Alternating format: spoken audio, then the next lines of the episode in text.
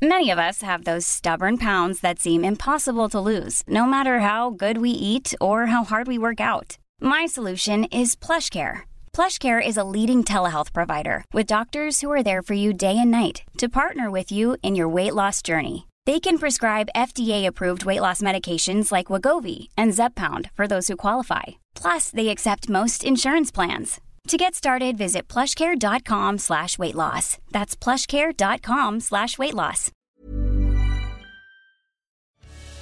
Entre constat et état d'urgence, entre grands combats et petits gestes du quotidien, notre chère planète, c'est le podcast Environnement du Dauphiné Libéré.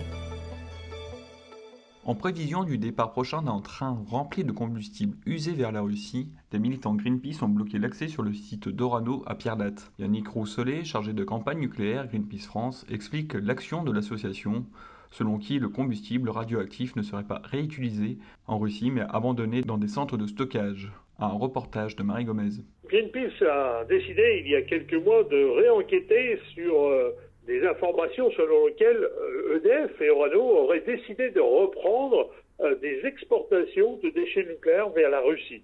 Euh, ces exportations euh, s'étaient arrêtées en 2010 suite à une énorme campagne de Greenpeace et puis à une commission parlementaire, à des enquêtes qui avaient été menées, y compris une délégation qui avait été enquêtée sur la situation en Russie. Et donc ces contrats étaient rompus.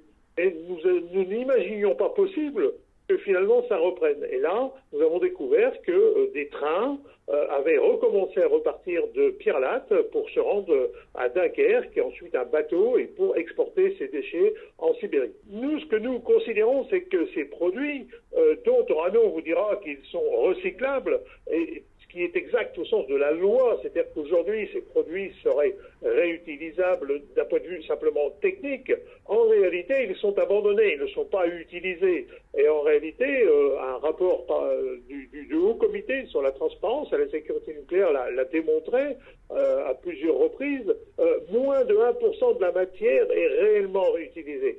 Dans les faits, ce qui se produit aujourd'hui, c'est que moyennant un échange de bons services, c'est-à-dire euh, Orano achète de l'uranium frais, de l'uranium euh, qui vient des mines de Kazakhstan auprès de, leurs fournisseurs russes, et en échange, euh, finalement, on se débarrasse au passage de déchets nucléaires que nous, on leur renvoie pour les stocker aussi.